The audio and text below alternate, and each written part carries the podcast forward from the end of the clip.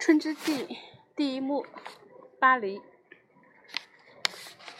一九二零年，亨利·德·圣西门圣西门说：“新的思考向我表明，事实应该在艺术家的领导下前进，艺术家的后面跟着科学家，而工业家应该走在这两者之后。”路易·弗兰迪·弗迪兰南·塞利纳说。我对实实在在的形体之美极为敏感，比如翩翩起舞的姑娘。由此，我设想着地球上某种人造的乐园要活着，我就离不开舞蹈。我想，就像尼采写的，要让上帝舞蹈，我就信他。一九二四年，在给西波士顿先驱报的信中有这样的描写：谁写的这个极端糟糕的《春之祭》？谁有？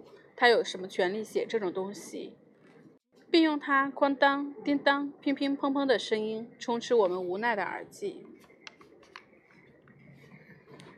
想象伊格尔·斯特拉文斯基手头的剧本译过来就是这样：《春之祭》是一部有音乐伴奏的舞蹈作品，它描绘的是异教徒的俄罗斯，并由一个单一的主题贯穿始终。春天神秘而汹涌的创造性力量。作品没有任何情节。第一部，大地之吻，庆祝春天的仪式。管乐声中，年轻的男人们在欲步吉凶。老妇出场，她知晓自然的奥秘和如何预测未来。涂着花脸的年轻姑娘们排成一排从河里上来，她们跳着春天的舞蹈。游戏开始，人们分成两组，两两相对。长老们。庄严的队伍，这些最年长也最智慧的人打断了春天的游戏，游戏停了下来。人们停止颤抖，长老们祝福春天的大地，人们在大地上激情舞蹈，使大地变得圣洁，并与之融为一体。第二步，献祭。少女们整夜转着圈，做着神秘的游戏，其中一名少女被献出来当作为祭品，而且是两次被天意选中。两次在这种不停歇的舞蹈中被捉住，少女们跳着婚礼上的舞蹈，向她那个被选中的少女致敬。他们祈求祖先的护佑，并把选中的少女交给长老。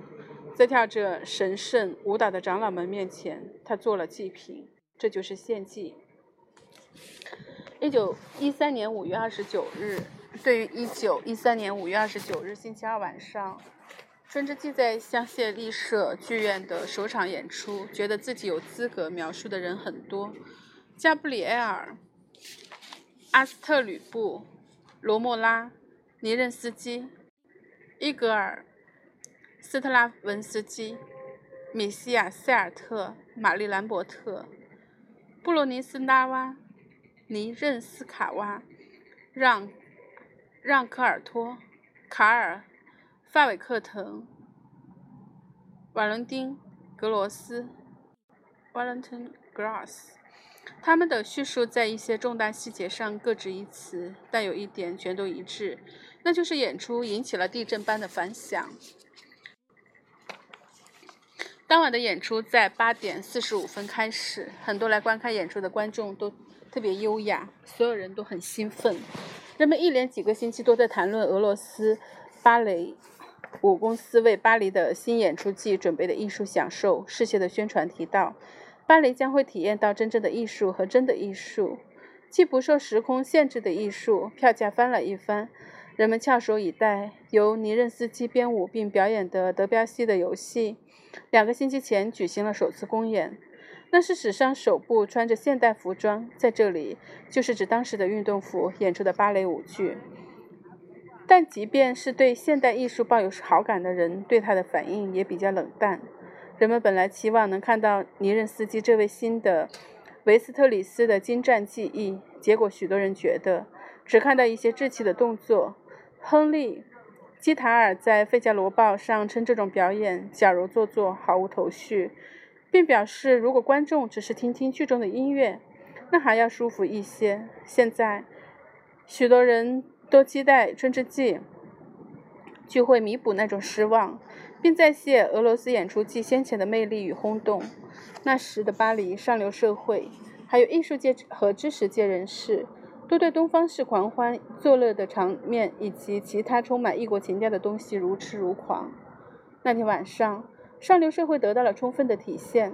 深紫色华丽的剧院内饰和黑白搭配的燕尾服，再加上珠光宝气的头饰和飘逸的丝质长裙，除了衣冠楚楚、自命不凡的外交家，还有自以为行家的唯美主义者。他们是穿着便服来的。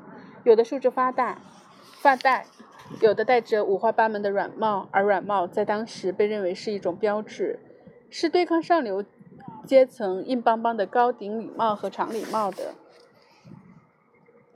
加布里埃尔·阿斯特吕布声称，现场来了大约五十名俄罗斯人的热情崇拜者，其中包括那些他称为戴着便帽的斯特拉文斯基的极端拥护者，留长发和蓄胡须的人也很多。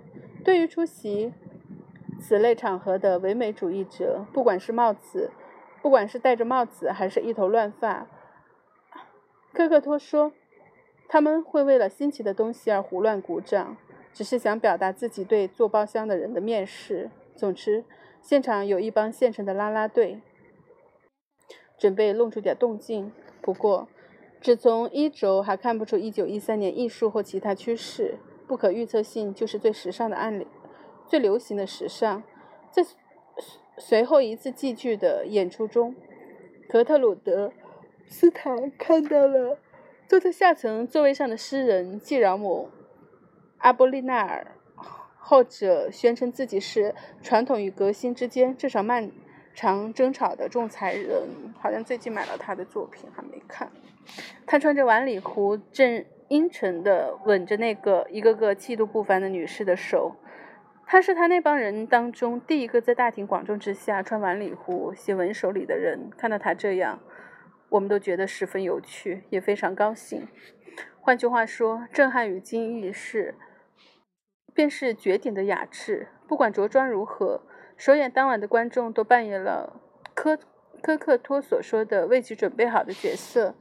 那角色是什么？自然是被激怒，但同时也要惹怒别人。围绕政治戏剧的骚乱，既有针对作品本身的，也有针对部分观众对其同伴的反应的。台上的演员想必会不时感到糊涂，弄不清楚谁在表演，谁又是观众。在开头几小节发松管低沉的旋律过后不久，抗议就开始了。先是吹口哨，大幕拉开，演员登场。他们上下跳跃，而且一反常规，在用足尖站立的时候内收而不是外展。于是尖叫声和嘘声四起，已经拿大家开过一次玩笑了。亨利·基塔尔在《费加罗报》上写道：“他指的是游戏。再开同样的玩笑，而且方式如此拙劣，那就太不得体了。把芭蕾舞这种最富有生气也最灵动的艺术形式，变成奇形怪状的模仿艺术。”是在侮辱高雅的趣味和观众的诚实性，这就是反对者的态度。他们感到自己被冒犯和嘲弄了。鼓掌是支持者的反应，于是混战开始。恶言相向是肯定的，很可能还要上来几拳。来上几拳也可以是节目单，好在日后摆出一副心满意足的样子。不管是不是真的像夸张的罗莫拉。尼任斯基声称的那样，恶言相向，引发了次日早晨的决斗。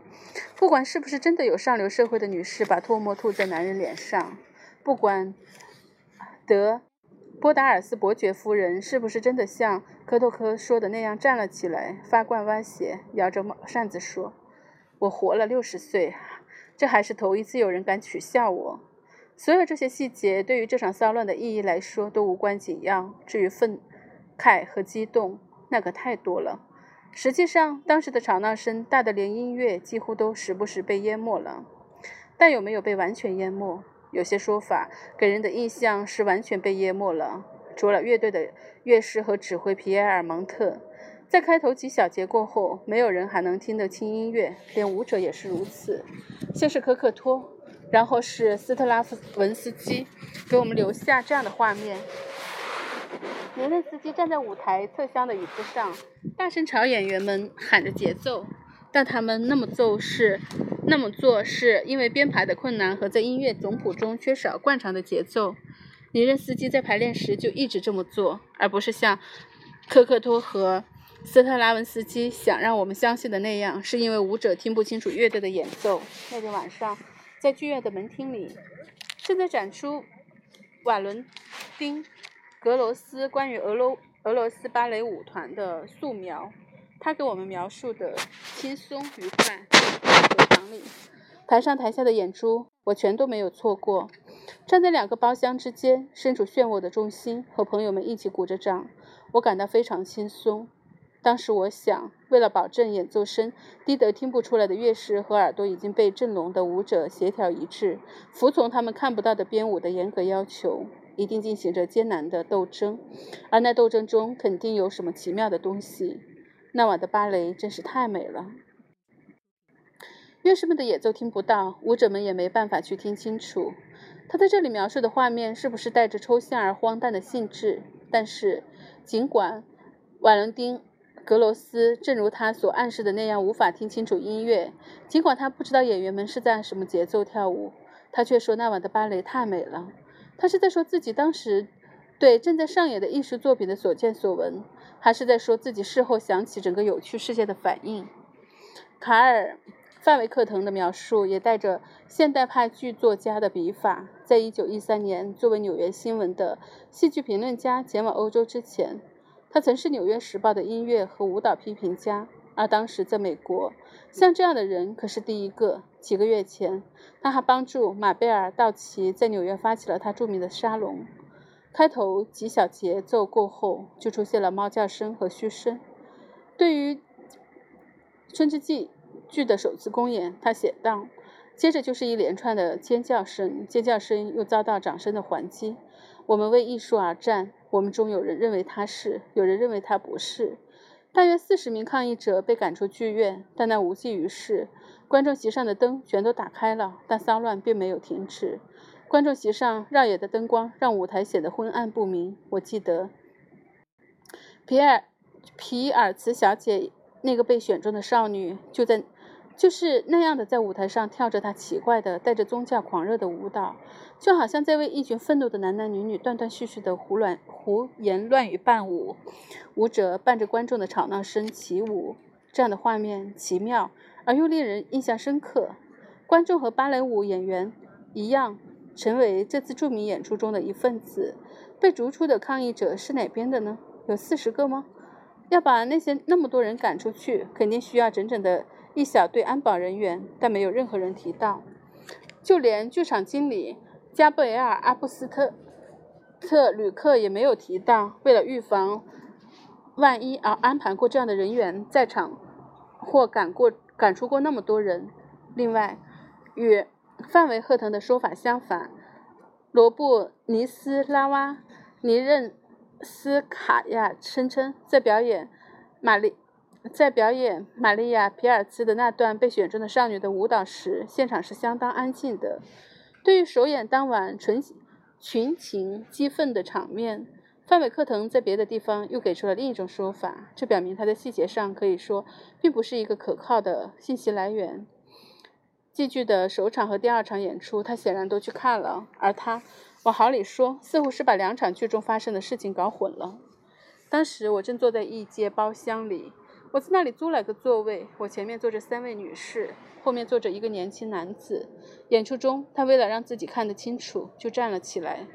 由于剧中的音乐太有力了，他激动得不能自已，竟然开始用他双拳有节奏地敲打起我的头顶。我当时正在心心心头上，好长时间都没有感觉到他的击打，因为那完全和音乐的节奏一致。当我感觉到了，我便转过身。他的道歉是真心实意的，我俩当时都忘乎所以了。从这段话来说，当时的音乐显然是可以听到的。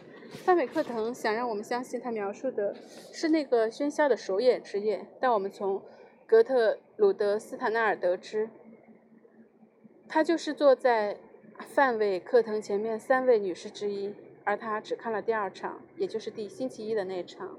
而按按照瓦伦根·格罗斯的说法，他看的是。他看了那年五月和六月剧在巴黎的全部四场演出。头天晚上那种叫骂的场面再也没有出现过。这只不过表明，格特鲁德斯坦的描述并不比其他人的更可信。我们什么也听不到，不夸张地说，整个演出从头到尾都听不到音乐声，不夸张，一百多种乐器的配乐都听不到。格特鲁斯斯坦和爱丽丝 ·B· 托格拉斯一起回了家。他为这出芭蕾舞剧写的不是文章，而是一首叫做《某人》的诗。他包厢里包厢里的那个陌生人，卡尔·范韦克腾给了他灵感。当时他或许根本没听。我们该相信谁的？加布里埃尔·阿斯特吕布吕克在他的回忆录中说：“首演之夜的演出开始后不久，他就从自己的包厢中大声喊道：‘先听着。’”你们可以过后再吹口哨。于是，就好像涅与海神尼普顿的三叉神机的威力，风暴马上就要减弱了。人们在听作品结尾部分的时候，突然安静多了。尽管人们在回忆录中的说法存在许多明显的矛盾，但所有描述1913年5月29日首演之夜的二手文献，还是不加分析地引用了那些回忆录。但媒体的报道又怎么样呢？对于帮助我们弄清楚到底发生了什么，他们并不见得比回忆录更可靠。他们是由在场的批评家，而不是严格意义上的记者写的，所以就跟观众中出现分化一样，批评家们也都带着各自的成见。批评性的评论全都是针对斯特拉文斯基的配乐，而不是尼任斯基的编舞。这虽说反映了批评家的训练有素，但不管怎么样。它也说明音乐实际上还是基本可以听到的。对于这样的众说纷纭，我们该怎么办？难道没有足够的证据？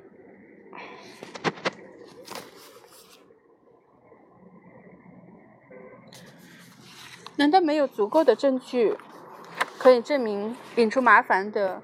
与其说是作品其身，不如说是观众当中的捣乱分子，是他们的期待、他们的偏见以及他们对于艺术的先入之见。正如我们将会看到的那样，作品肯定是利用了，但很难说是制造了观众的紧张情绪。回忆录作者的描述，甚至是批评家的叙述，都把注意力放在作品所引发的公愤上，而不是放在剧中的音乐和舞蹈上；都把重心放在所发生的事情上，而不是放在艺术上。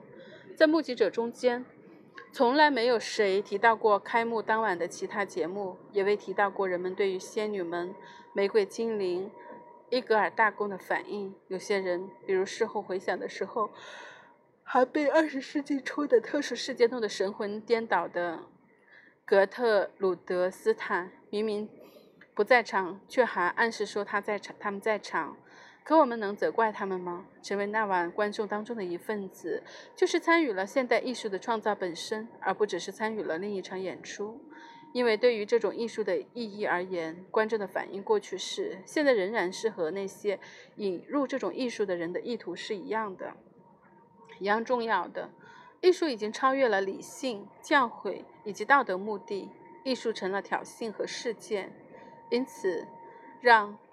科克托在他那篇充满锻炼感，并且与《称之祭剧》的打击乐风格十分相似的散文中，给我们描绘了许多关于首演之夜的令人难忘的画面。他毫不犹豫地承认，他更在乎主观的而不是客观的真实。换句话说，更在乎他的感觉和想象，而不是实际发生的事情。他讲述的戏剧演出结束后发生的事情。他说，他还有斯特拉文斯基。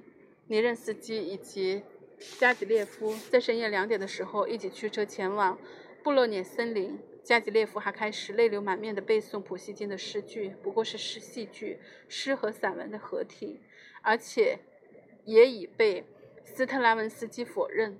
但我们的其他目击者大多也差不多。瓦瓦伦丁·格罗斯的描述同样充满文学色彩。作曲家。莫里斯·德拉日的脸继承了酱紫色。莫里斯·拉威尔像斗鸡一样气势汹汹。诗人雷昂·保罗·法尔格像发出嘘声的包厢说着狠话。作曲家弗洛弗洛朗·施米特据说骂十六区上流社会的女士是婊子，骂奥匈帝国大使是老无赖。有人说圣桑斯早早就愤然离场了，而。斯特拉文斯基则说他甚至都没有到场。所有这些都是带着文学性质的东西，或者是经过自我和记忆发酵而变成的虚构之物的事实。但另一个阵营，即因循守旧的艺术家或者是唯美主义者，所谓的对艺术一窍不通的人又怎么样呢？他们的证词自然比较有限，大部分批评意见几乎立刻就借助报端了。可他们也都把注意力集中在发生的事情上，集中在艺术隐含的社会意义，而不是艺术本身上。虚构止于何处，而事实又始于何处呢？那个喧嚣的夜晚完全可以充当他所处时代的象征，充当这个时代的分水岭。从巴黎新落成的极具现代特色的香榭丽舍剧院内部的布置，到主要人物的想法和意图，再到观众乱哄哄的反应，戏剧的首演之夜成了现代主义发展的里程碑。现代主义首先是一种与轰动性世界有关的文化。通过轰动新世界，艺术与生活融为一体，都变成关乎能量的事情。由于观众在这种文化中有着极其重要的意义，我们必须要看一看戏剧所处的更广泛的背景。嗯，一小篇小篇读吧，就都太长了。